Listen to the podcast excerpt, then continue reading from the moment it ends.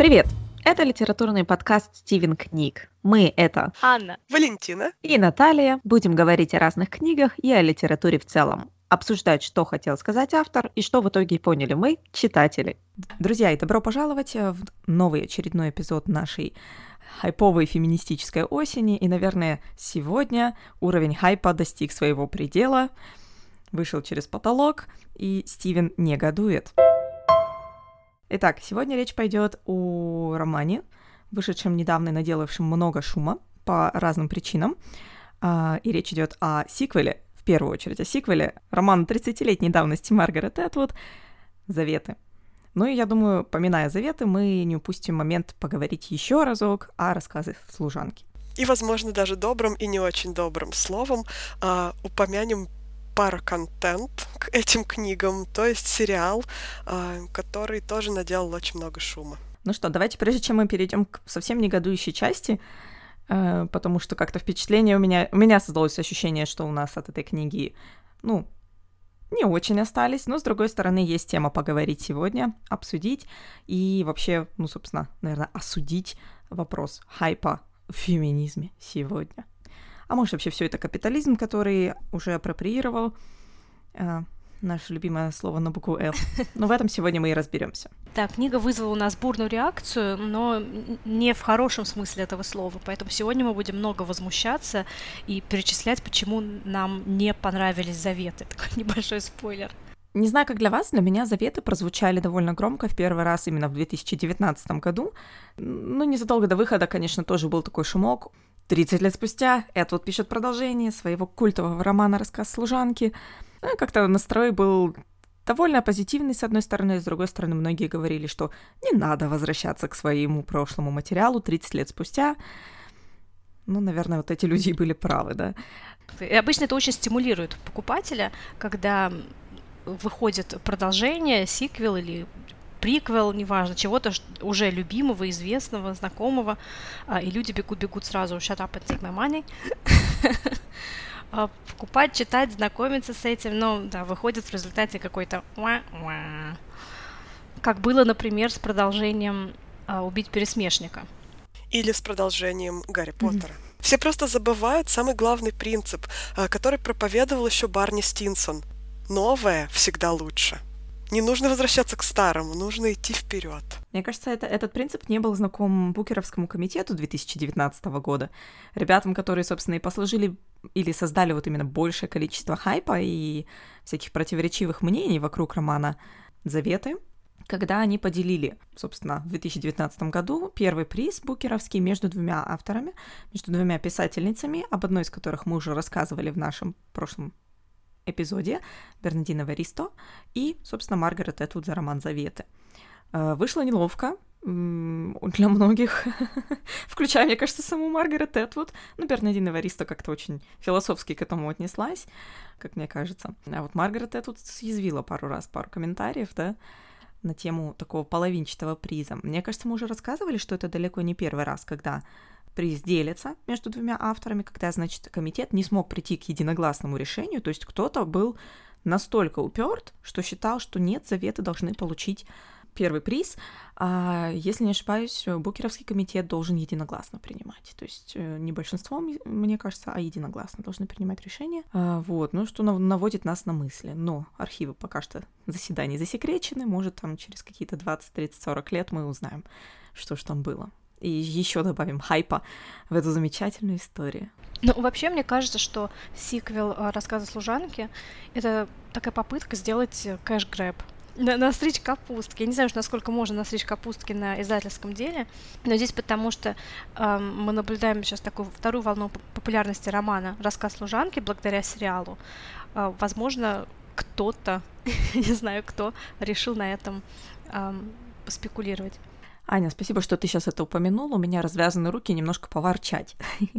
Стивен выходит на, вой... на тропу войны за хороший вкус опять. Собственно, да, ты упоминала о том, что э, снова переиздать рассказ служанки теперь есть повод. И, кстати, появились вот эти издания, которые мне лично, как любителю печатных книг и человеку, который их, в общем-то, собирает отчасти, у меня аж прям до сих пор руки чешутся купить э, вот эти два издания «Заветов» и «Рассказы служанки», которые сделаны в одном стиле, вот этом минималистичном, графическом, с колпаками с этими. По-моему, очень-очень красиво. Одна книга в красном, рассказ служанки, ну, по традиции, да, эм, вспоминая наряды служанок. А вторая книга в зеленом. Как-то очень-очень вот это все радует. И, кстати, обложку рассказов служанки мы раска... Э, обсуждали, если не ошибаюсь, в выпуске с Анатолием летом, когда говорили о всяких разных книжных обложках. Но к чему это все? Аня, сейчас ты упомянула, что повод переиздать, значит, повод найти новых читателей. Все-таки книга вышла очень давно, и сейчас, читая заветы, люди как бы призываются все-таки прочитать первую часть, да. И в итоге мы натыкаемся, мне кажется, на тот момент, когда 30 лет спустя мы видим, что люди-то книгу читают уже совсем по-другому. Люди, ну, я рискну сейчас сказать грубую фразу, ну, не понимают рассказы служанки, э, как показали некоторые отзывы, которые мы читали в Инстаграме, на всяких разных книжных сайтах. Вот, не будем показывать пальцами, но сам факт вот этот показательный о том, что, ну, скажем так, нынешние 20-летние читают этот рассказ служанки совсем иначе. Я могу даже предположить, почему это происходит, потому что заветы явно переквалифицировали эту историю из так называемой в кавычках взрослой в так называемую в кавычках детскую или молодовзрослую, как бы это еще назвать, да, young adult. А, и этот перелом очень явно произошел в романе «Заветы». И, возможно, через эту оптику воспринимать рассказ служанки уже некорректно. Вот такое ощущение, да, что заветы — это такая упрощенная форма рассказа служанки для молодого поколения. Вот для тех, которые пишут посты в Инстаграме, что рассказ служанки — это разочарование года, что они ничего не поняли, потому что текст какой-то рваный, потому что что-то ничего не понятно, ничего. Мы же часто, вот в прошлый раз, кажется, мы в каком-то одном из наших выпусков мы говорили о том, что сейчас э, люди многие жалуются на интертекстуальность, например, да, им тяжело читать книги, которые отсылают к другим текстам. И заветы как раз, наверное, выполняют эту функцию, да? Что вот вам никакой интертекстуальности, никакой, эм, э, никакой какой-то особой сложной структуры текста, а просто вот в лоб, да, патриархат плохой. Жили, были такие-то, такие-то люди. все по полочкам, все очень просто. Половина, наверное, если не половина текста занимает экспозиция а, с объяснением, что кто, кто, кто, кто есть, кто кем является и что происходит. И вот для тех, кому слишком сложно, мы ничего не понимаем, тут какие-то отсылки, тут какая-то Библия, тут какая-то интертекстуальность, помогите. Для них написано вот это. И очень еще интересен контраст как раз между рассказом служанки и заветами, потому что в рассказе служанки все-таки требуется некое интеллектуальное усилие, чтобы понять, что происходит. Сама героиня тоже не до конца понимает, что происходит вокруг нее, кому можно верить, что вызовет наказание, а что поощрение, да, то есть не всегда по понятным правилам для нее играет этот мир. И поэтому читательская тоже такая растерянность, она объясняется именно недоинформированностью персонажа. Повествование нелинейное, есть много очень флешбеков, и мы картинку должны достраивать самостоятельно в своей голове, запоминать много информации. Ну, то есть нам придется поработать, чтобы э, получить э, удовольствие от э, рассказа служанки. Но вот для меня это и является, наверное, хорошей книгой, где мозг все-таки как-то используется. А в заветах э, мозг желательно отключить полностью, потому что если его использовать, то книга является как бы спойлером к самой себе потому что каждый сюжетный поворот угадывается, мне кажется, как только упоминается любая деталь, связанная с этим сюжетным поворотом. И я вот предлагаю как раз сборник клише, который употребляется в заветах, а, чтобы, наверное, объяснить, почему же книжка такая популярная. Ведь эти клише вы можете найти и в «Голодных играх», и в «Гарри Поттере», и в любой популярной подростковой саге. И сейчас я покажу, что заветы построены именно по этому лекалу, и поэтому, возможно, они нравятся именно более молодому поколению. Например, Герой растет в приемной семье, не подозревая об этом, но за этим усыновлением стоит страшная история. приемные родители имеют какую-то очень серьезную историю. Они чуть ли не спецагенты. Биологические родители тоже там чуть ли не спецагенты и борются с силами зла. Герой, избранный по рождению. Другой герой избран более властной фигурой за годы до ключевых событий и специально взращивается этим героем властным для того, чтобы принять в этих событиях участие и сыграть в них э, основную роль. Есть у нас двойной агент в высших эшелонах власти с непогрешимой, казалось бы, репутацией. А, есть поиски утраченных родителей и сестры. Особо вообще умилил меня такой клишированный поворот событий, как обучение боевым искусствам в подвале. Монтаж, монтаж, да? Да, да, такой еще после героического выполнения миссии герой надолго вне игры, так как лежит в больничке. Вспоминаем каждую книгу Гарри Поттера.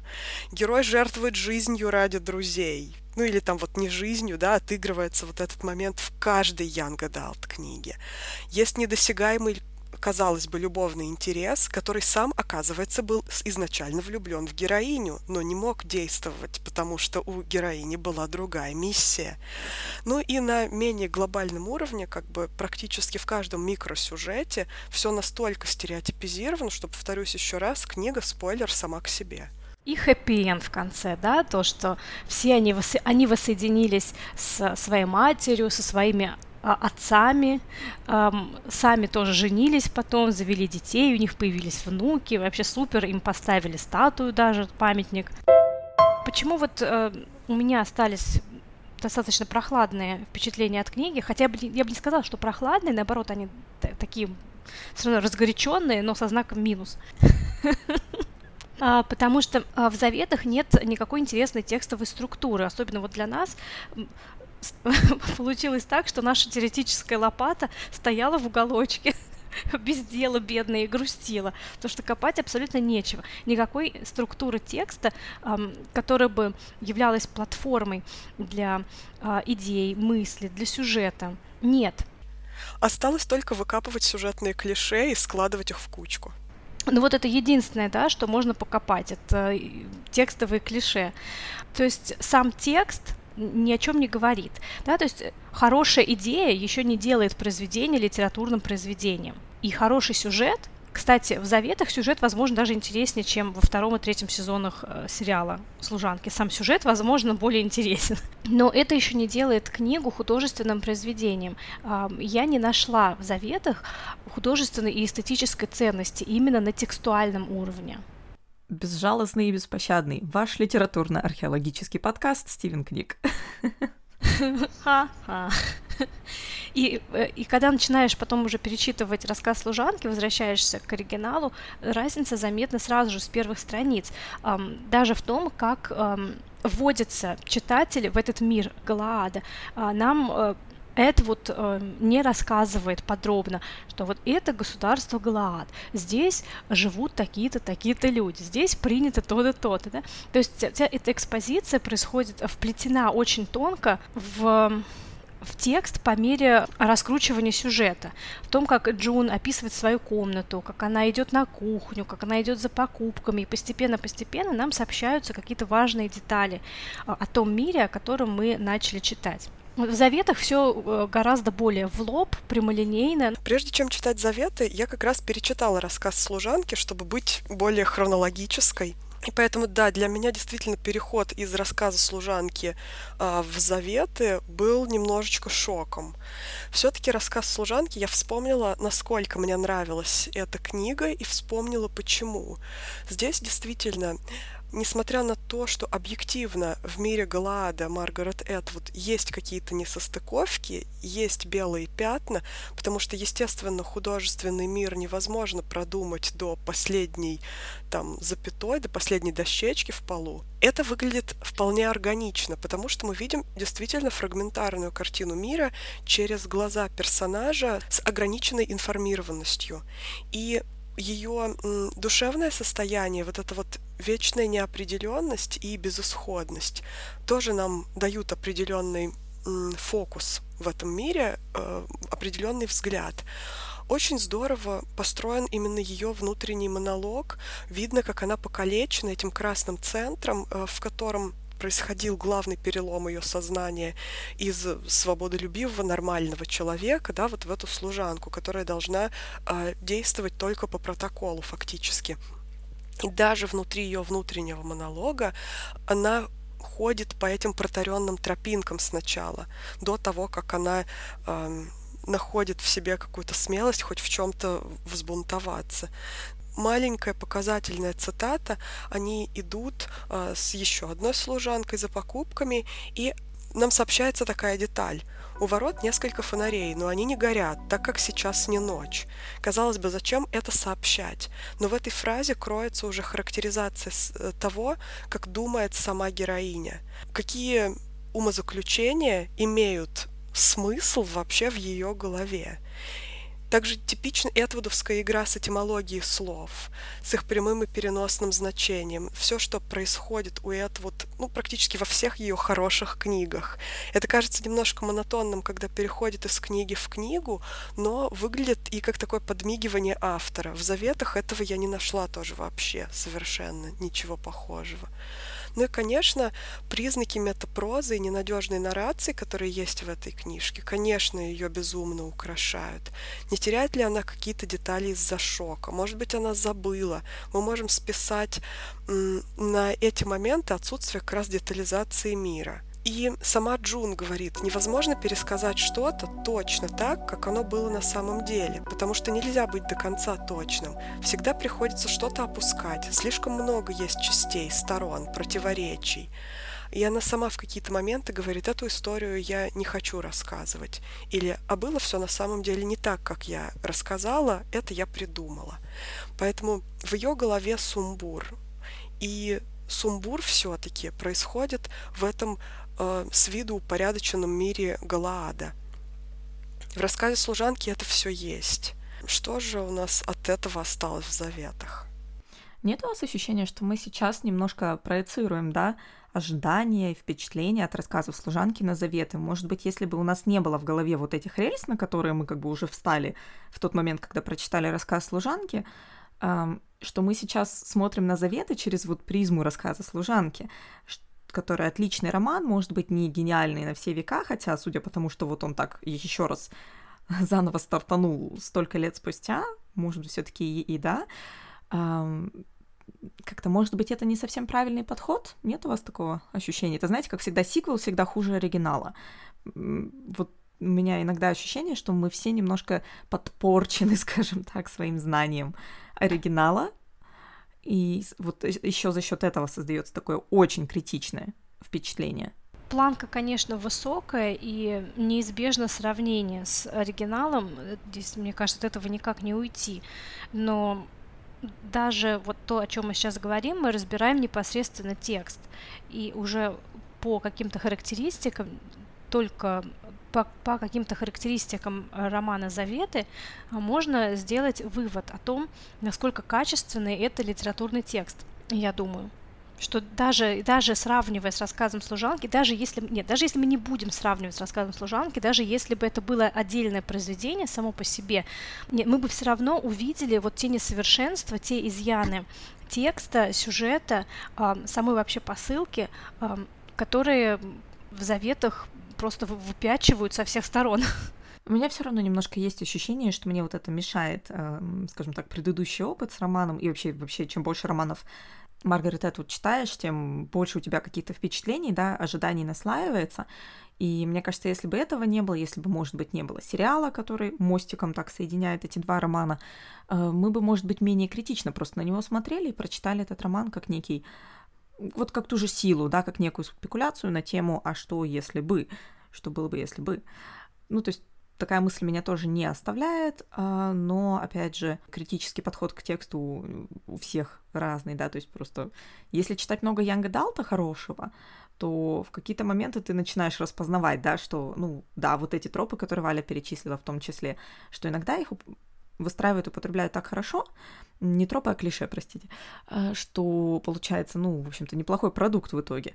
В отношении заветов какие-то смеш... смешанные впечатления, так, во всяком случае, у меня создались об отзывах, потому что большинство людей говорит, что все... Ну, то есть в моем читающем кругу вообще ни одного позитивного отзыва. Люди бросали читать, люди плевались, просто полное разочарование. Э, и расстройство, потому что все равно какой-то момент азарта, конечно, и ажиотажа в этом во всем был. Ого, ого, 30 лет спустя продолжение такого культового романа. Что будет, что будет. А потом было не очень, и, и, и все расстроились как-то. Неловко получилось, вот, но я в интернете видела и какие-то более-менее положительные отзывы, но положительные отзывы строятся на том, что м, неплохая книга, как если рассматривать ее как ну, просто развлекательное чтиво на там пару вечеров. То есть не было действительно какого-то дискурса о том, что вот это великое продолжение великого романа. ну, я, конечно, преувеличиваю, но в этом, как-то в этом ключе. Просто понимаешь еще, в чем дело? Ладно, мы опустим, например, сравнение, хотя это, конечно, невозможно, потому что роман — это уже сиквел к рассказу служанки. Его сложно воспринимать как отдельное произведение, потому что сюжет перестает иметь смысл без рассказа служанки. И э, все, что происходит в заветах, это те узелки, раз, э, это те узелки, которые были завязаны еще в рассказе служанки. Они здесь потихонечку развязываются. И поэтому оригинал это как бы вот э, такой начальный трамплин для заветов. И воспринимать их отдельно, конечно, сложно. Да, но э, еще, наверное, у людей претензии из-за чего? Из-за того, что непонятно действительно, что автор хотел сказать, непонятно, зачем это было написано. А при всех несовершенствах оригинала рассказ служанки, тем не менее, а, заканчивался определенной, вполне конкретной мыслью и имел определенную а, а, функцию и вполне конкретное послание миру. Что говорит Завета, непонятно. То есть, да, просто сюжет, просто, ну вот как пал Гелиад, вот мы вам показали, что все закончилось хорошо, не переживайте, Гелиад пал, хэппи-энд, все, все норм. Но какая здесь мысль, какая здесь идея, не ясно. Кажется, что все, что можно было сказать на эту тему, уже было сказано. То есть рассказ служанки настолько ярко выстрелила, настолько она вот точно описала вот этот, а, этот патриархат, эту систему угнетения женщин, что остальное уже кажется ненужным. Что еще здесь можно сказать на эту тему? И когда я начинала читать заветы, до того, как еще Валя сказала, заспойлерила мне, что книга не стоит того, чтобы особо зачитываться. А, но до, до, до, когда эта книга вышла, я подумала, ой, наверное, там еще какое-то новое слово в этой теме. Наверное, а, возможно, какой-то анализ этой проблемы а, в контексте, э, в современном контексте. Но нет, ничего нового роман не говорит. И мне, мне показалось, что роман вообще ничего не говорит, просто пересказывает сюжет. Это вот действительно в своем послесловии к заветам написала, что, во-первых, э, заветы — это ответ на многочисленные обращения фанатов, которые хотели знать, что же, что же там случилось, что же произошло после того, как закончился рассказ служанки. И самый главный месседж, то, что она хотела сказать этим романом, это показать падение режима. Но действительно мне и самой тоже совсем непонятно, зачем зачем все это было. Потому что, во-первых, в самом рассказе служанки было уже понятно из э, последней главы, такой вот мета-романической главы, что режим Гелиада пал, что его теперь изучают как ископаемое, вот практически как в силе. Вот, и зачем это прожевывать, непонятно. Примерно из-за чего он пал – тоже было рассказано.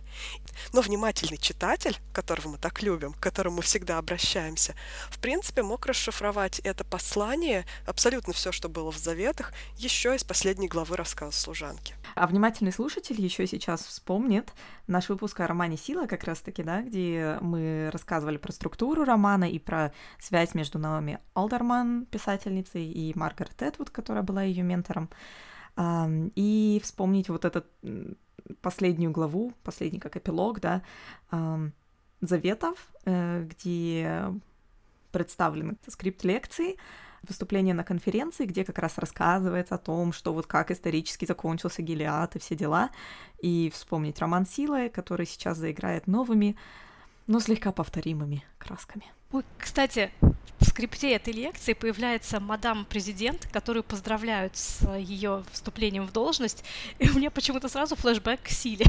Это у них да, такой, такой СФС между Эдвуд и Олдерман. Да, но, но я еще хотела сказать э, по поводу разъяснения финала. Как же все-таки пал Гелиад? Мы, кажется, уже говорили о том, что мы сейчас живем в эпоху, когда зритель, читатель, потребитель, скажем так, продукции художественной не может просто закончить читать, смотреть нам недостаточно, что нам вот покажут the end в конце, да? Нам нужно дальше. А, а что было дальше? А что случилось с этими героями? А как с ними это случилось? А что с ними случилось до этого? Да? А откуда змея у Волдеморта появилась? И так далее. А как выглядел Дамблдор в молодости? Нужно обязательно все разжевать, все показать. Я, я не знаю, как, как мы пришли э, вообще, как мы докатились до такого, или это просто вот эм, влияние Голливуда, влияние киноиндустрии, где в погоне за большей и большей выгодой продюсеры просто не хотят оставлять какой-то успешный материал на полке, а хотят доить его дальше и дальше. Я просто уверена, что, а, ну, вернее как, окей, для меня ответ один, действительно, это все вот, ну, так называемое влияние Голливуда, то есть это скорее стремление продюсеров заработать больше денег, ну или франшизообладателей, да, а, потому что иначе это необъяснимо. Мне кажется, если бы никто не начал снимать и вообще вести разговоры про трилогию, да, должна быть трилогия, не трилогия, я уж сама не знаю, о фантастических тварях, никто бы сильно и не заморачивался о том, как кто, а, хорош ли Джуд Лоу, как молодой Альбус Дамблдор, я не знаю. То есть какие-то такие вопросы, может быть, мы остались бы в зоне фанфикшена, где люди как бы сами прекрасно справляются с созданием контента для себя любимых и других фанатов, которые как-то, ну, хотят продолжения или хотят альтернативы для этих же персонажей. Там как бы своя тусовка, там все хорошо, людям не надо туда больше помощи. Да, все хотят просто пожить в этом мире подольше, и неважно в каком качестве. Конечно. Вот, а потом происходит внезапно вот этот, прости, эм, как скажем так, большой э, выпуск внезапно вот новый фильм, э, в который вкладывается очень много денег для создания, чтобы сделать еще больше денег на всяких побочных мерчендайзинге материалах, походах в кино и так далее. То есть это какая-то такая бесконечная, действительно, попытка выжить вот все деньги до последней капли, пока они не упрутся в тот фильм или в тот сериал, который будет, ну, совсем провальный по рейтингам. То есть иначе это будут пилить до последнего. Вот правда. Как будто бы всякая логика и поним... ну не то что понимание, да, отступили в людях, а остается только вот это, ну короче фигачим, пока это несет деньги. А еще мне кажется, что большие корпорации, которые производят как раз этот контент бесконечный, играют на чувстве вечной ностальгии. Все мы скучаем по старым добрым временам, особенно в нелегком 2020, например, когда все совсем не так, как мы планировали, а, попытка скучать по старым добрым временам, она просто спасает многих людей от э, того, чтобы съехать по рельсам безумия. Вот. И вот на этой ностальгии уже годами, я думаю, играют очень многие писатели и особенно производители фильмов, потому что для меня просто воплощением подобной грязной игры на ностальгии являются франшизы Звездных войн. Просто с каждым фильмом это уходит все дальше и дальше от того, чем это было, с разным качеством, в зависимости от того, насколько людям хочется пожить еще в этом мире, и с разными впечатлениями. Но вот я думаю, туда же совершенно полностью ушла франшиза о Гарри Поттере, и очень многие вещи, я думаю, просто сливаются в этот же большой котел наживания на ностальгии. Можно я здесь не соглашусь? Простите, можно я вот прям Звездные войны прозвучали? Я, не, я, я один из тех безумных фанатов, которые будут ворчать на капитализм, но все равно пойдут на следующий фильм о Звездных войнах. Ты их клиент. Я буду плача отдавать деньги. В этом-то вообще весь печальный парадокс нашего мира, в том, что при, э, при всем том что все понимают, да, что новые Звездные войны это те же старые Звездные войны, это те же персонажи, это тот же сюжет, ничего нового. Все равно Звездные войны настолько культ, что ты все равно пойдешь это смотреть, и все равно будешь говорить «Вау!» Я все-таки не соглашусь по поводу того, что мы внезапно все это как-то так сейчас записали в какую-то трешовую категорию, поставили на них культурный, как сказать, крест, скажем так. Да, у нас заветы нас сегодня довели до крайностей. Ну, мы, мы очень циничные, да. Нас ничем не пробьешь. А, дело в том, что я не согласна. Мы как-то возмущаясь, например, вот этой повторимостью, да, повторяемостью сюжетов и персонажей, которые я не отрицаю, да, что это есть, особенно в трилогии как бы основной линии Звездных войн, да, а, мы немножко как-то заметаем под этот же ковер, например, такие классные вещи, как э, изгой, как Мандалорец, э, на секундочку, очередной вестерн, так же как э, безвременно почивший светлячок, простите, я это попала в свою колею. Мы слишком мало говорим о фантастике в этом подкасте, хочу сказать, дамы. Ну, в общем, вот, мы как-то под общим вот этим недовольством от эксплуатации чего-то, что для нас вот такой большой символ культурный с детства, да, а, немножко игнорируем какие-то маленькие плюсы, которые из этого получились, потому что вот основная трилогия, конечно, ну, она такая, ну, она такая, да, повторимая, повторяющаяся. Ну, у меня, у меня здесь есть еще один пример. Я не знаю, почему вы его не упомянули первым делом. Это Дисней. Это, мне кажется, вообще самое, самое бездонная бочка, наверное, самая, самая, самая злодейская корпорация на сегодняшний день, наверное. Ну, наверное, только Amazon может с ней поспорить по злодейству. Кстати, когда у меня доставка из Амазона там? Да, Дисней, которые сейчас начали переснимать э, свои старые мультфильмы. Потому что действительно, а зачем э, тратить силы, время и творческую энергию на то, чтобы придумать что-то новое? Ведь уже есть хорошо забытое старое, которое можно просто переснять. и собрать кучу бабла. А народ все равно, понимая все это, мы все равно пойдем смотреть, потому что, ой, это же как в детстве, ой, это же этот, ой, посмотрите, мы вот это, понимаете, это знакомо, это комфортно, да, мы это уже знаем. Кстати, вот сейчас, Аня, ты это произнесла, и до меня дошло, я не столько, я смотрела как бы все эти диснеевские мультики в детстве, но как-то без фанатизма, и вот что я смотрела с фанатизмом, так это действительно Звездные войны, наверное, поэтому у меня и такая фиксация. Это просто впечаталось в мой мозг навсегда, и ничто не изживет вот эти буквы, уходящие в звездное пространство. По поводу э, пере, пере, пересниманий и так далее, э, я тут посмотрела недавно фильм Мулан. Немножко жалко потраченное в никуда время. Может быть, опять же, если бы не было оригинала, я бы еще как-то иначе это воспринимала. Но уже как бы... То есть мультик Мулан вообще до сих пор как-то особо не ощущается устаревшим, кроме ну, того факта, что он немножко такой, конечно, ну, явно сделанный Диснеем, да, явно сделанный эм, белыми людьми. И мало, очень мало общего имеет с оригинальной легендой о Мулан. Но дело в том, что фильм, по-моему, прям намного лучше не получился, хотя там вот это есть интересная динамика между, я не знаю, вы смотрели или нет, между Мулан и другим женским персонажем, который там появился, такая ведьма, что значит они обе настолько хорошо умеют управлять своей энергией чи, что они все такие вообще крутые, как пацаны, короче, да, вот. Но нельзя же быть девочке как пацану крутой. Вот от этого все проблемы этого фильма. Ну, в общем, как-то так. Э, ощущение все равно, что тебе рассказывают сказку, только это почему-то все снято реалистично, ну и как-то так вот, не. Зачем? Такой хороший мультик, мультик еще хорош. Зачем вы это делаете? Но давайте вернемся к нашим баранам, вернее, к нашим заветам, к нашим заветным баранам. Я бы еще хотела вернуться к тому, э, что, э, о чем Валя говорила. Валя упомянула, эм, что в рассказе служанки тоже есть свои несостыковки, свои какие-то изъяны. Но я думаю, в рамках этого жанра, это спекулятивная проза, эта схематичность не мешает, и эта условность, не мешает выполнить свою главную функцию показать да, вот, истинное лицо патриархата и, и к чему приведет вот такое бесправие женское. И несмотря на такой, ну, скажем так, жидкий сюжет, все-таки в рассказе служанки сюжет это тоже особо нет. Это высказывание ударило в цель, несмотря на эту краткость и условность. Да, действительно, рассказ служанки выглядит немножечко таким расфокусированным. И мне кажется, что это аналогия с самим Галаадом, который был построен просто как э, определенная идеология, которая подгонялась под цели. Цитатку здесь приведу. От каждой, говорилось в слогане, по способностям, каждой по потребностям. Мы повторяем это трижды после десерта.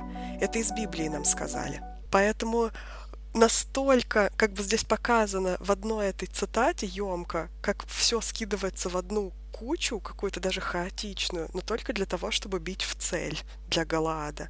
Так и сам этот роман. А, он как будто подбирает нужные факты, да, как вот Эд вот говорил, из реальной жизни, все взято из реальной жизни, все взято из человеческой истории, из разных стран, для того, чтобы бить в одну точку, в одну цель, показать э, то, как несладко нам живется в этом тяжелом мире. Да, это словно театральное представление, где ты принимаешь эту условность а, ради красоты идей. Но когда мы пытаемся этот мир, мир Галада, как-то дальше растянуть и дальше его э, вширь как-то расстроить, ну, в смысле, он начинает распадаться как карточный домик, потому что на самом-то деле, если так подумать, э, Галад вообще обречен на падение. Потому что какое это может быть государство, с какой экономикой, с каким производством, если половина людей просто вычеркнута из какой-либо социально-экономической жизни. Там, другая половина, другую половину перестреляли, перевешали.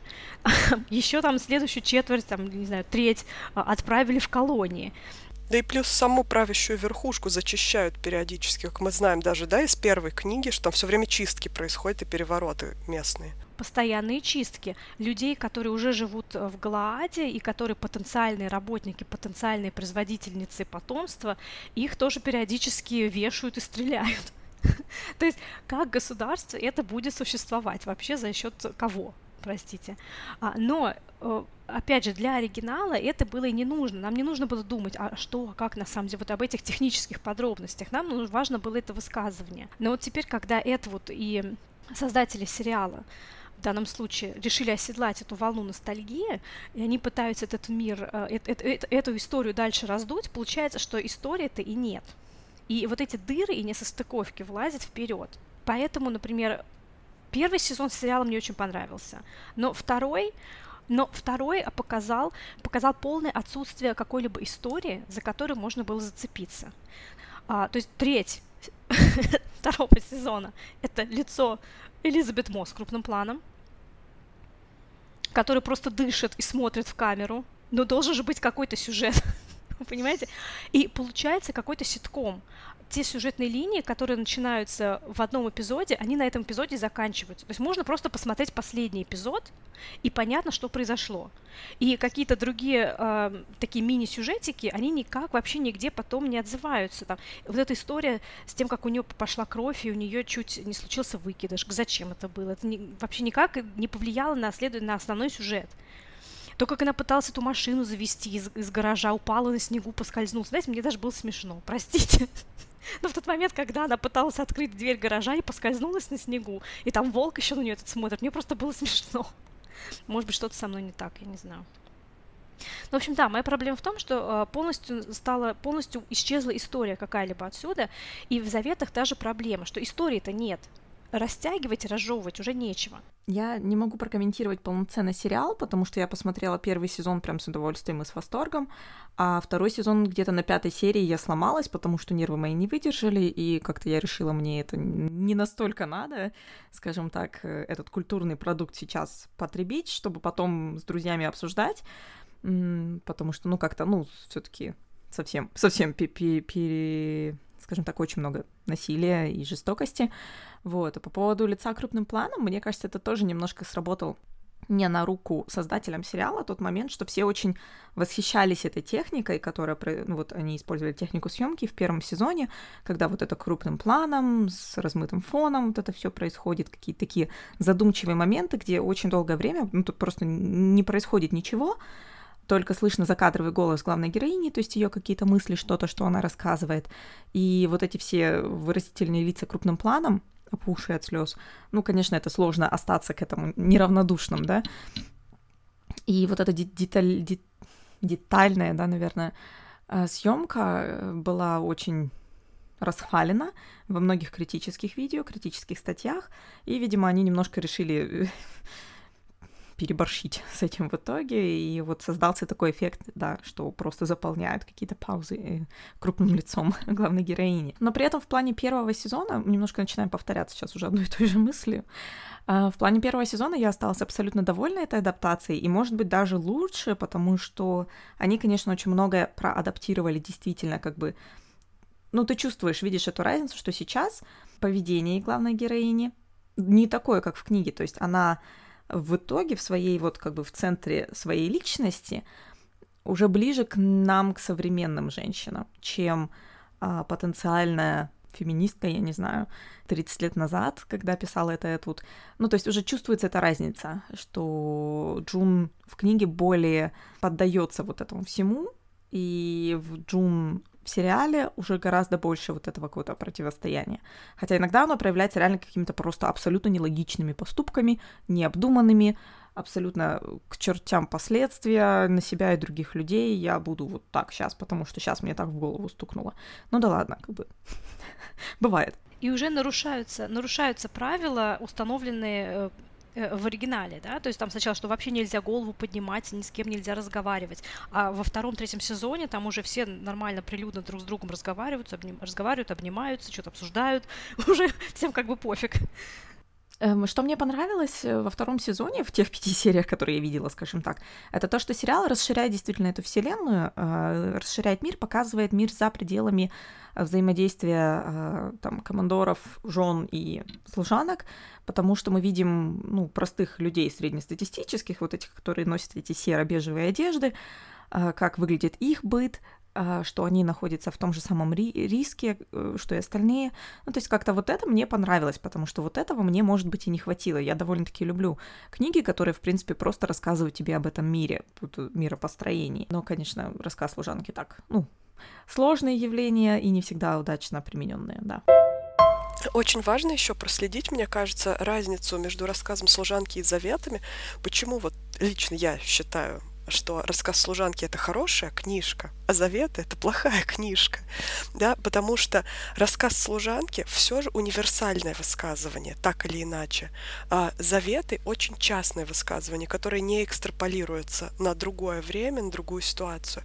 Пример из рассказа служанки, который я сейчас вспомнила, это, например, сдвигание а, нормальности, сдвигание понятия нормальности.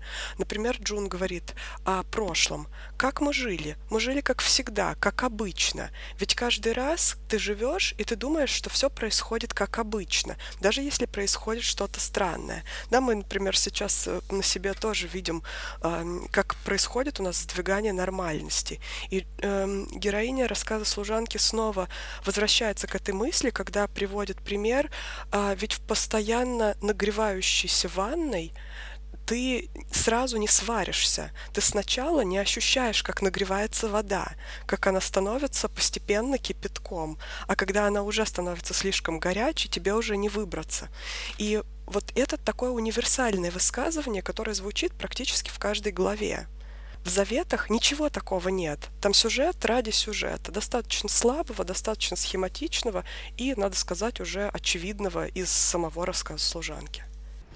Вот ты очень хороший привела пример, и мне кажется, эта же мысль продолжается в других словах внутреннего монолога Джун, в том, что раньше мы словно спали, а сейчас мы проснулись чем немного, наверное, объясняется, как вот это государство, это общество дошло до такого состояния, что люди, когда что-то происходит, когда они видят что-то, э, то, что, э, творится в мире, что им показывают по новостям, они не воспринимают это все серьезно, как бы, ну да, обсуждают между собой, ну и дальше продолжают заниматься своими делами. Все мы как бы спим, мы живем неосознанно.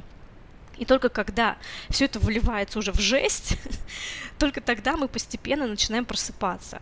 И, наверное, вот в чем магия рассказа служанки, в этой нюансовости. В том, что мы читаем и задаемся вопрос, как же люди согласились участвовать в этом мракобесии. А, почему Марфы, да, которые наверняка большую часть своей жизни прожили в, в нормальном, скажем так, обществе, почему они принимают эти правила игры? Почему эти тетки принимают эти правила игры? Почему сами служанки играют эту, эту роль? Потому что, наверное, что-то есть в человеческой натуре, что можно эксплуатировать и э, как бы побуждать нас совершать, эм, ну не то чтобы совершать плохие поступки, а участвовать в этой системе неравенства и угнетения. Но в заветах эта мысль абсолютно перечеркивается. Подается, нам дается совершенно другая мысль о том, что людей просто заставили по дулам пистолета. даже тетка Лидия оказывается ну не то чтобы оправданной, но находится мотива... Местный Снейп. Местный Снейп, да, находится такое небольшое, находится мотивация ее поступкам, а, то, что поступков, то, что ее э, жестко э, избивали, над ней издевались, и поэтому как бы у нее не было выбора. Но ведь мы же знаем, что всегда есть в любые времена есть садисты, есть приспособленцы, есть люди, которые с готовностью пойдут на любую жестокость. Почему нужно все оправдывать? Все нужно как-то, почему всему придавать какой-то героический э, оттенок? Поэтому, я думаю, Завета проигрывает рассказ служан, служанки в том, что нет вот этой психологической нюансовости. Немножко сторонняя мысль, Аня, то, что ты сейчас рассказала, меня, я тоже задумалась. Эм, мне кажется, это вообще какая-то тенденция последних нескольких лет, если не десятилетия. Это некое психологическое, ну, назовем это оправдание злодеев — в голову приходят такие, например, фильмы, как «Малефисента», да, э, как, в принципе, очень много сериалов, которые рассказывают именно вот о сказочных тропах, о каких-то сказочных историях. Люцифер, ну, Люцифер, да, учитывая, правда, что Нил Гейман написал его немножко раньше, но не, не это, не суть. Люцифер, э, «Однажды в сказке», э, много каких-то других вещей, которые я вот смотрю и отмечаю этот факт, что которому мы привыкли, что вот у нас всегда есть кто-то, кто э, противостоит нашему главному герою, творит зло. А сейчас начинают люди задумываться, а почему так? Вот там с Малефисентой у нее такая backstory, вот у нее такая травма была, почему она такой стала? Э, как, как-то общество, которое вынудило. Там вот эта новая книжка про м- голодные игры, которая то ли должна выйти, то ли вышла уже, вот-вот, э, которая, в принципе, рассказывает, как этот самый не Джон Сноу, а другой какой-то Сноу, как он стал злым диктатором другого вымышленного эм, Галада в кавычках. да, тоже был нормальный чувак изначально, но какие-то жизненные ситуации его вот привели к, там, к такому концу, да.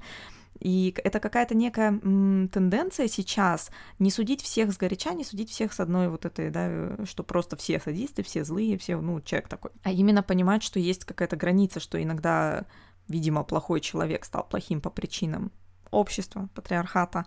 Судьба так сложилась, не знаю. Ну, то есть просто плохие люди встречались человеку по жизни. Ну, вот это все очень такая абстрактная тема, и мне кажется, может быть, мы когда-нибудь запишем большой Стивен про это. Мне кажется, что эта тенденция очень интересная, с одной стороны, и благотворная, потому что действительно нельзя судить сгоряча, а, и мы не знаем, что толкнуло человека на тот или иной выбор. И и это очень интересно, это очень обогащает и наше понимание э, художественных произведений, да и вообще наше понимание жизни. С другой стороны, это очень опасная тенденция, потому что все-таки э, с этих злодеев как будто снимается ответственность за свой собственный выбор. Да, он не сам такой, это жизнь такая. И поэтому мы можем дойти до каких-то страшных вещей, если мы начнем э, искать вот эту backstory, да, каждому злодею. Поэтому все-таки, мне кажется, нужно с долей скепсиса все же подходить, э, ну, ко всему всему, что происходит, ко всем культурным процессам. Мне интересна эта тенденция, но и с другой стороны, она меня немножечко пугает.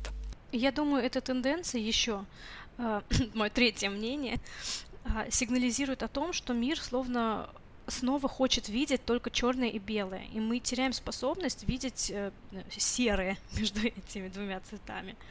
Эм, как будто мы настолько стали чувствительны э, и обидчивы ко всему, что нам ну, нужно действительно вот какое-то очень прямолинейное и очень примитивное деление людей на хороших и плохих. Но ведь э, нет, как говорил Сириус Блэк, люди же не делятся на хороших и на пожирателей смерти. И все равно, ну, при всем при том, я все понимаю, да, что с теткой Лидией наверняка произошло что-то страшное в ее жизни, и наверняка к ней не постучались вежливо, а не хотите ли вы стать теткой в Гладе?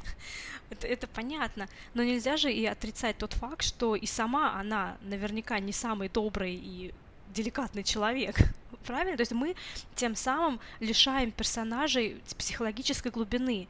И э, здесь, кстати, я хочу отметить, что мне понравился образ Лидии, как он показан в сериале мне кажется, ему придали новое какое-то измерение, какие-то новые оттенки этому персонажу. В том, например, как она относится э, к Жанин, да, как она все-таки переживала за нее, и когда э, жена Уотерфорда отказала Жанин присутствовать на каком-то важном э, собрании, конференции, что там у них было, да, когда они показывали своих этих служанок иностранной делегации, потому что у Жанин не было одного глаза, она была как бы изуродована, ее решили оставить.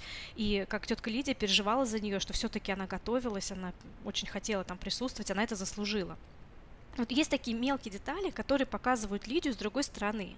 Но в заветах это опять перечеркивается как-то и просто объясняется, ну, меня мучили, избивали, я решила им отомстить, поэтому я стала спецагентом, при этом я еще и супервумен, я еще и техногений, я еще все могу вообще, я могу а, офигенно, я, я могу а, врать не краснее, я могу строить планы, и я просто вот двойной агент, вот. И как-то, да, вот вся эта нюансовость и множественность измерений в ее психологической характеристики абсолютно как-то стерлись для меня. Отчасти вот то, о чем ты говорила, да, вот это упрощение образов, да, добрый, хороший, плохой, злой. А, мне кажется, это как, собственно, другая Библия э, моя сейчас. Это Даниэль Канеман. Господи, пиши быстро, думай медленно. Как-то странно это все перевели на русский, который абсолютно не связано с тем, о чем хотел сказать, как всегда, Канеман. Thinking fast and slow.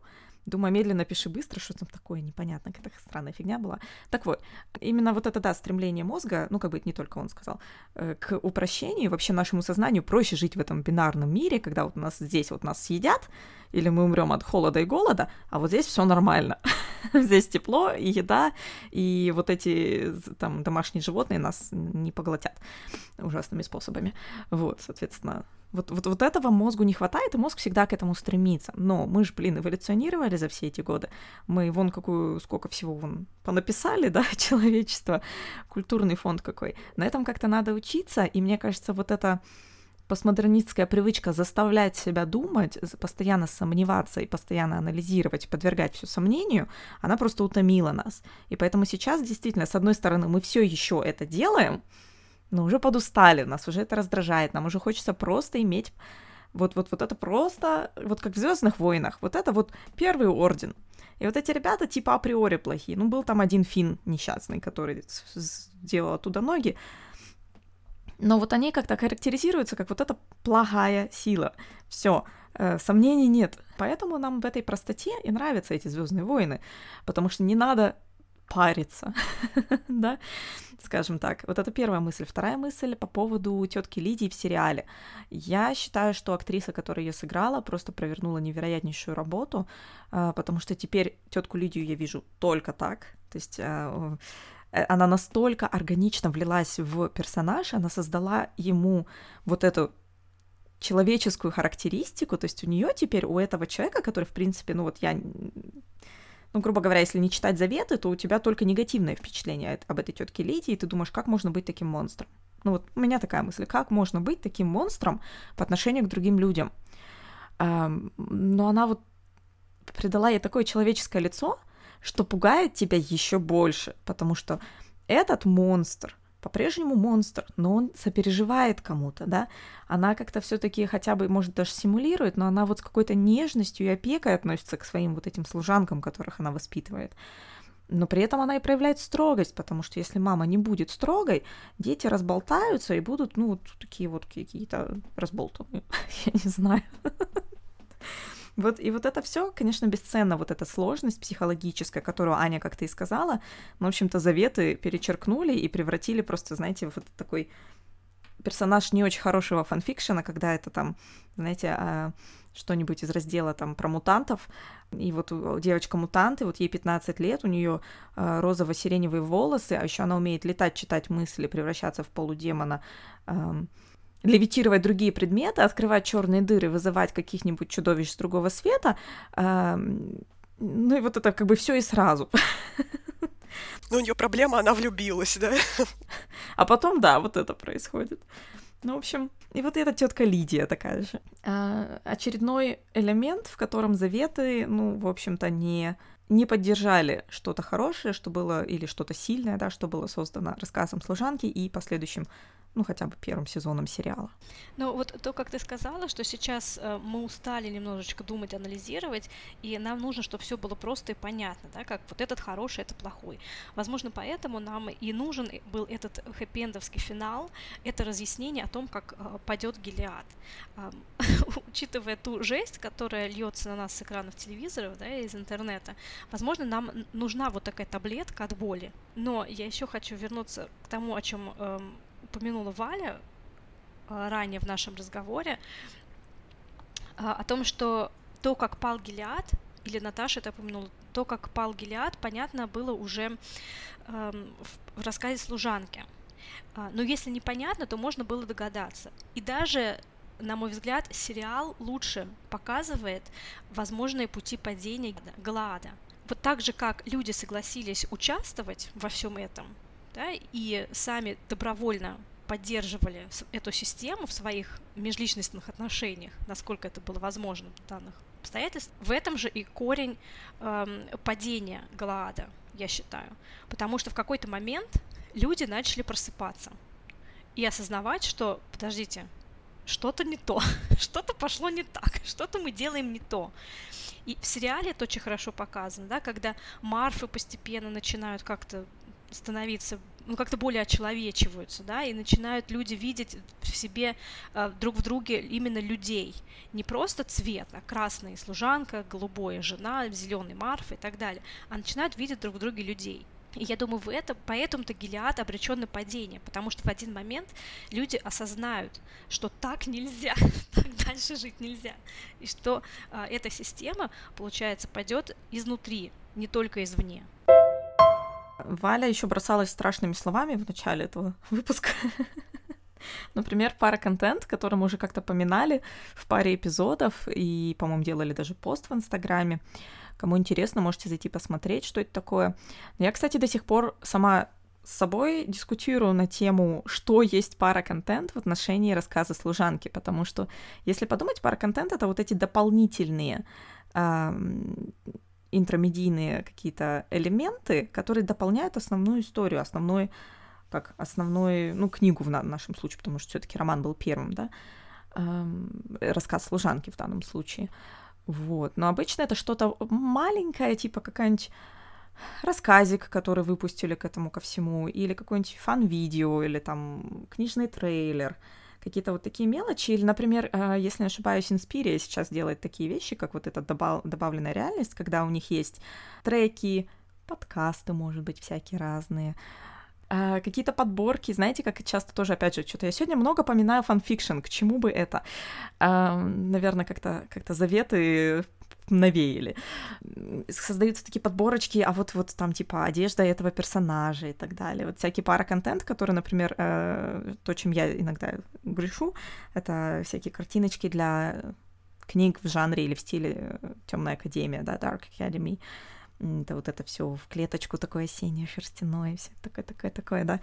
Um, ну, это какие-то добавочные мелочи. А в отношении рассказа служанки как романа, сериала и последующих заветов, тут я бы уже задалась вопросом, потому что каждый из этих трех элементов является своего рода отдельным произведением, да, которое, ну, как-то входит в общую вселенную, которую создала Маргарет Этвуд, но являются ли они каким-то таким добавочным кирпичиком, кирпичиком маркетинга, я не знаю, для ну, может быть, сериала, наверное, в первую очередь сейчас, не знаю. У меня есть своя теория по этому поводу.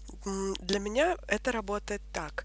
Сначала было слово книжное, рассказ служанки, потом появился сериал, который э, сначала воплотил, адаптировал эту историю на экране, а потом уже явился параконтентом к роману, так как развивал э, то, что в нем происходит, расширял его вселенную и являлся как бы дополнительным высказыванием, но в другом медиуме.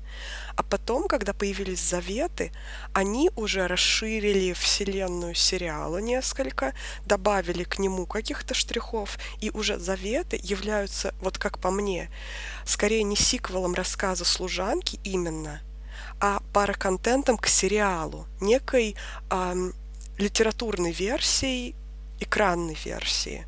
Вот что-то в этом духе, мне кажется, происходит, потому что рассказ служанки и заветы как-то не склеиваются. Но если между ними проложить вот это вот эм, прокладочку из сериала, становится уже понятней, почему случилось такое для меня литературное падение Маргарет Этвуд, что вообще это было такое. Зная вообще характер Маргарет Этвуд, ну, как я так говорю, как будто бы мы лично знакомы.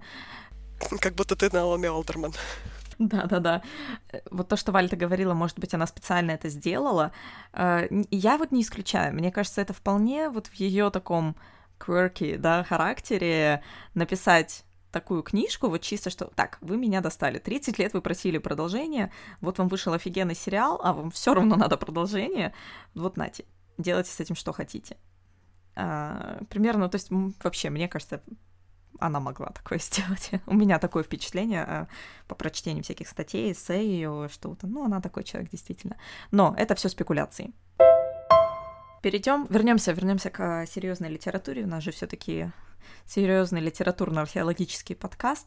Аня, я знаю, что ты копнула поглубже в историю литературы? А, да нет, я особо в историю не копала, я просто задалась вопросом, почему до сих пор нам интересны антиутопии. Вот, э, казалось бы, да, что это такой жанр, который выстрелил в первой половине 20 века, и, наверное, наполовину 20 века пришлась его э, самая большая популярность, но сейчас э, снова мир зачитывается и засматривается антиутопиями. Кстати, это то, что отмечается еще очень сильно именно в young adult литературе.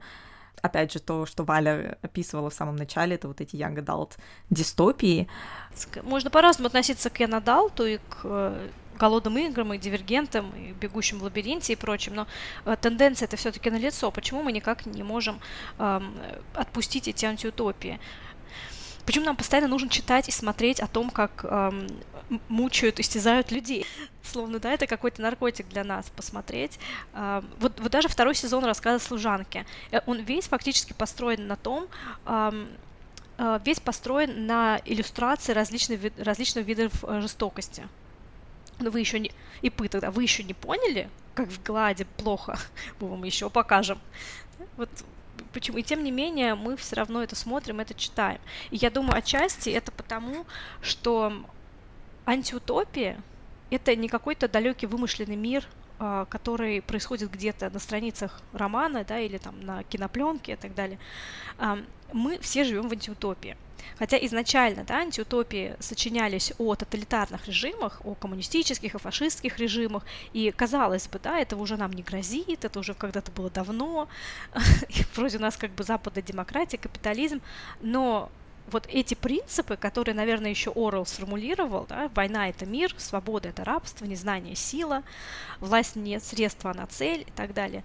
По этим принципам э, выстраивается отношение между властью и народом в той или иной степени, в большей или меньшей степени, на каждом этапе человеческой истории. И даже сейчас, я думаю, мы это можем наблюдать, и поэтому мы до сих пор живем в антиутопии. И поэтому, наверное, нам интересно это смотреть и читать, и поэтому особо интересно и с особым рвением мы ждем, когда нам покажут падение этой антиутопии. Угу, конечно, да а то иначе спать страшно становится.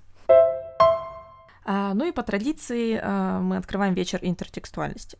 Вечер. Мы пишем это утром, но открываем вечер. Мое любимое слово на букву «и» снова прозвучало в студии, поэтому интертекстуальность в студию. Да, а, почти одновременно с а, романом «Рассказ служанки» а, вышло корейское кино под названием «Суррогатная мать». Служанка, кажется, вышла в 85-м, да? э, фильм в 87-м. Я не знаю, читал ли создатель фильма «Рассказ служанки», но параллели очень явные.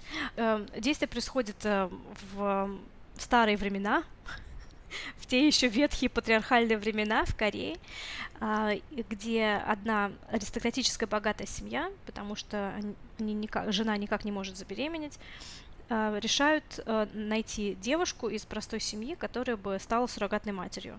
Родила бы наследника, ну и потом бы ушла с Богом. Девушку находит, ей всего 17 лет, причем э, она живет в деревне, где, живет, где очень много уже живет этих женщин-суррогатных матерей, бедные э, девушки, бедные женщины вынуждены таким способом зарабатывать себе на жизнь. А, Причем, если рождается девочка, семья не забирает девочку. А девочку, да, нужно забирать с собой. И мать тогда должна ее воспитывать. При этом, естественно, замуж ее больше уже никто не возьмет. И эту девочку, дочь суррогатной матери, тоже замуж уже никто не возьмет. А многие сцены в фильме перекликаются с романом Эдвуд. Например, эта девушка должна сидеть в своей комнате, никому не показываться. Она может выходить только ночью. А жена присутствует при церемонии, скажем так, зачатия. И во время родов жена тоже в своей комнате, она как бы имитирует процесс родов. И даже финал а, отсылает к одному из эпизодов в рассказе служанки. Не буду спойлерить. Есть эм, не совсем понятная мне любовная линия в этом фильме между мужем и вот этой девушкой. Непонятно, почему они влюбляются, на каком вообще основании, но тем не менее. Да, но, но, но тем не менее, но эта любовная линия усиливает мысль о том, что в этой патриархальной, традиционной, иерархической системе один человек, его чувства и переживания абсолютно не имеют значения. Не, не важен этот муж, эта девушка, его жена, этот ребенок, они, по сути, не важны. Важно сохранить эту линию передачи наследства, линию продолжения рода. Важ, ну, как, то есть важно сохранить эту систему. А вот сами они как люди, как индивиды, как личности, никакого значения абсолютного не имеют. Но я рекомендую посмотреть этот фильм, он очень атмосферный, очень, даже, наверное, еще более жесткий, чем рассказ служанки, потому что все это ну, показывает реальную жизнь тех лет, это не, как, не какой-то не какой-то science fiction, не э, спекулятивная проза, а то, что действительно происходило и, возможно, происходит где-то сейчас в традиционных обществах. Ну и вот это еще один плюсик в копилку Эдвуд и доказательство для нас, что действительно она э, собирала по крупицам материал для своего первого романа из реальной жизни. Очень страшненько. Ну что, мне кажется, по итогам нашего сегодняшнего обсуждения, это один из тех редких случаев, когда мне в книге не открылось ничего нового. Обычно наши беседы как-то открывают новые горизонты, ну или хотя бы немножко как-то мое мнение меняют, а в данном случае, наверное, оно только укрепилось. Поэтому, дорогие слушатели, если вы с нами не согласны, пожалуйста, обязательно расскажите нам а вообще, какие впечатления у вас от прочтения заветов. Может быть, мы тут закопались со своей теоретической лопатой слишком глубоко. Поэтому обязательно делитесь мыслями в Инстаграме, слушайте нас на сайтах, на всяческих разных платформах, оставляйте комментарии, лайки. Мы, наверное, подведем еще раз вывод этого выпуска и, наверное, апогея нашего хайпового феминизма, если можно так сказать. Пожалуй, это тот единственный раз, когда мы не посоветуем к прочтению ту книгу, которую мы разбираем, а, а посоветуем, наверное, вернуться к истокам, а, к рассказу служанки. И уж если сильно хочется немножечко пощекотать себе нервы, то, пожалуй, к первому сезону сериала. А корейскому фильму, если сильно хочется пощекотать себе нервы, потому что там сеттинг более реалистичный. А вот для вас небольшой маршрут на выходные. А потом будете, знаете, как у меня был, как я прочитала рассказ служанки «Маленький в топ», смешная история. Uh, у нас был в университете замечательный преподаватель в Омске, который как-то uh, в какой-то момент порекомендовал очень много книжек, и я такая, как хорошая ученица, все записала списочком себе, и пошла купила их и начала читать. После того, как я прочитала «Сердце тьмы» и рассказы служанки, у меня закрались странные подозрения, что что-то здесь не так. Зачем он порекомендовал мне эти книги? Я теперь в депрессии. Ну, я такая прихожу в университет и говорю, ну, зачем вы так? Вы же сказали, что это какие-то классные книги. Я же повелась. Он говорит, не-не-не, вы что? Я же наоборот сказал не читать эти книги. А я такая, а, да? Ну да, это много объясняет. Ну, примерно так я прочитала рассказы служанки с ожиданием, что сейчас будет какая-то просто нереальнейшая феминистическая книга там. А потом оказалась там такая дистопия, что ты когда ее дочитываешь, ты такой, как? За что? Зачем мне это в моей голове? Вот и наши же рекомендации такие же, что читайте, смотрите и слушайте на свой страх и риск, ребята. Вот, ну и, конечно, если вы за кругозор и образование, то это, наверное, тоже какой-то мастрит, рассказ служанки. А заветы это уже так, если побаловаться хочется. Ну что ж, всем спасибо, что оставались с нами, делитесь своими комментариями, впечатлениями. И всем пока. Пока. Пока.